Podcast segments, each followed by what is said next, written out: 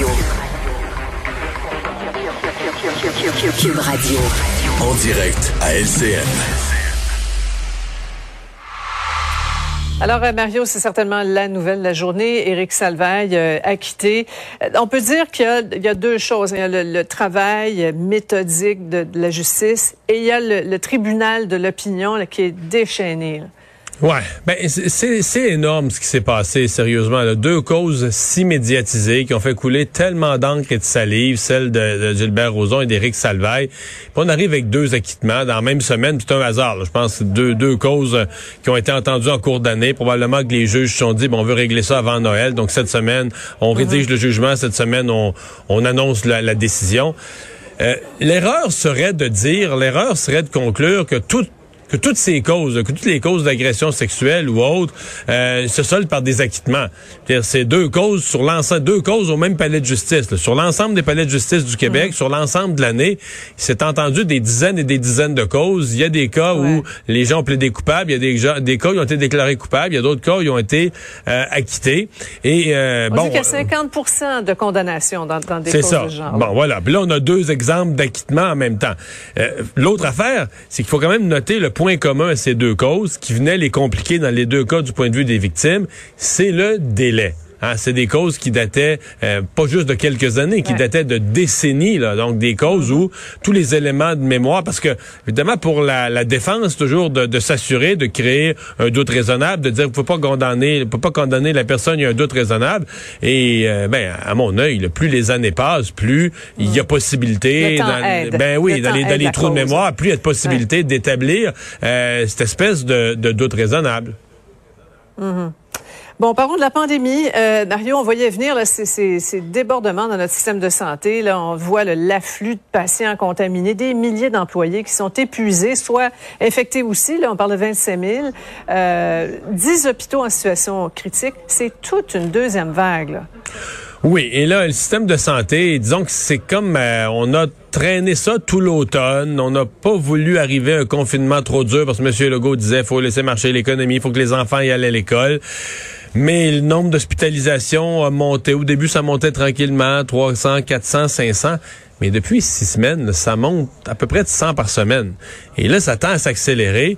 Donc, euh, il y a une crainte. Et malheureusement, je pense qu'au gouvernement, on veut pas le dire. On dit qu'on fait confiance aux Québécois pour qu'il n'y ait pas de rassemblement, qu'on fasse attention durant le temps des fêtes. Mais mon impression, c'est qu'au gouvernement, on travaille quand même sur un autre plan. C'est-à-dire qu'on a peur que les gens vont faire des rassemblements quand même. Euh, il y en a qui voyagent, etc. Donc, on a peur que le mois, la fin du mois de décembre, le début du mois de janvier soit une occasion d'un accroissement du nombre de cas, d'un accroissement du nombre d'hospitalisations. Euh, tu as déjà les vacances du temps des fêtes qui seront pas faciles à donner pour le personnel. En même temps, si on, dès qu'on menace de ne pas donner toutes les vacances prévues au personnel, les gens retroussent tout de suite en disant Hey, on vient de vivre une année d'enfer, on vient de vivre des mois épuisants, on a besoin de ces quelques jours de vacances. Donc, tout est étiré de partout, partout, tout est à la limite.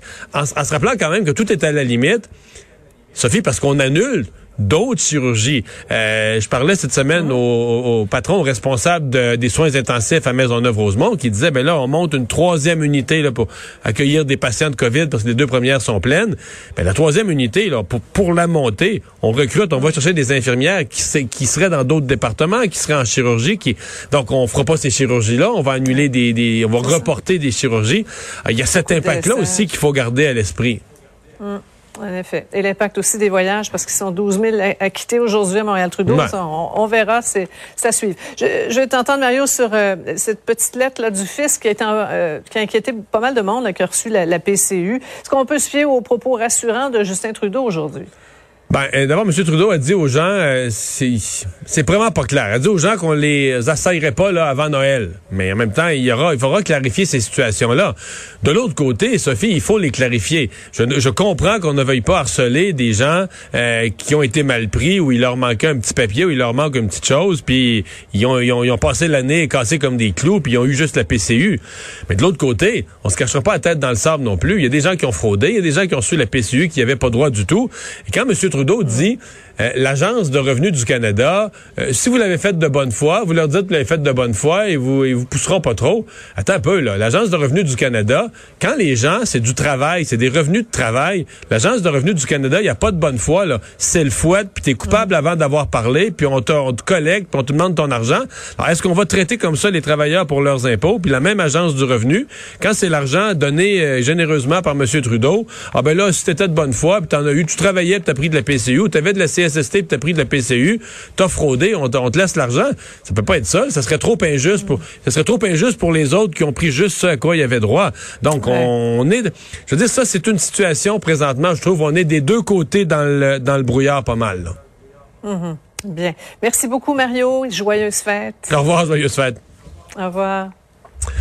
Alors Vincent, ben oui, pour ces derniers moments euh, d'émission, on peut dire qu'on a un bilan, une revue de l'année qui, qui, vient d'être mise euh, en ligne. Hein? Oui, d'ailleurs, c'est ce que je pars à Québec, c'est ce que je vais écouter ah euh, en, en, chemin, entre autres votre rétrospective, parce que si vous ouvrez l'application Cube Radio, là, il va y avoir une espèce de boule là, tu sais, qu'on brasse pendant le temps pour faire de la neige. Une boule de Noël. Boule de Noël. Et c'est les rétrospectives de l'année, en commençant entre autres par la vôtre sur l'actualité, avec toi, Benoît Dutrisac et Pierre Nantel. Vous avez fait un spécial de quoi, 90 minutes? Ben, on a fait un peu comme on fait chaque matin à 7 le Pierre Nantel qui anime et qui fait commenter Benoît et moi. On a repassé l'actualité euh, de, de qu'on l'a oublié, mais ça a commencé vite avec euh, le l'assassinat de Solem euh, de Soleimani et qui a mené à un écrasement qui a touché à des Après ça, on, on, a oublié qu'au mois de février, les voies ferrées étaient bloquées chez nous. Là. Juste avant la pandémie. Effectivement. Euh, donc 90 minutes. Moi, j'en ai un pour que Dieu bénisse l'Amérique sur l'actualité américaine. Je peux dire qu'on n'a pas manqué de sujet. J'avais autour de la table Luc La Liberté, Loïc Tassé, Guillaume Lavoie. Donc, euh, écoute, on n'a pas manqué de sujet. Et euh, il y a des rétrospectives sur ce qui se passait dans le sport, dans le culturel, dans le monde de la finance. Donc, vraiment, vous pourrez dévorer ça pendant les fêtes. Une programmation spéciale des fêtes. Vous savez qu'Anaïs en fait partie. Alors, on aura... Euh, fait, Cube sera, sera bondé de bonnes émissions pendant les prochains jours. Vincent, merci. Je te souhaite merci à toi. Joyeuses fêtes. Euh, Alexandre à la recherche de joyeuses fêtes. Sébastien à la mise en onde de joyeuses fêtes, mais surtout à vous qui nous euh, écoutez, qui nous faites cet honneur. Je vous souhaite euh, vraiment un beau Noël malgré les contraintes. Reposez-vous. Profitez de ce qui est possible de profiter. Et surtout, on se souhaite du fond du cœur que l'année 2021 va être meilleure, va être bonne, pleine de prospérité, de santé, de tout ce que vous voulez. Et c'est là qu'on va se retrouver, 4 janvier 2021. Joyeuse fête.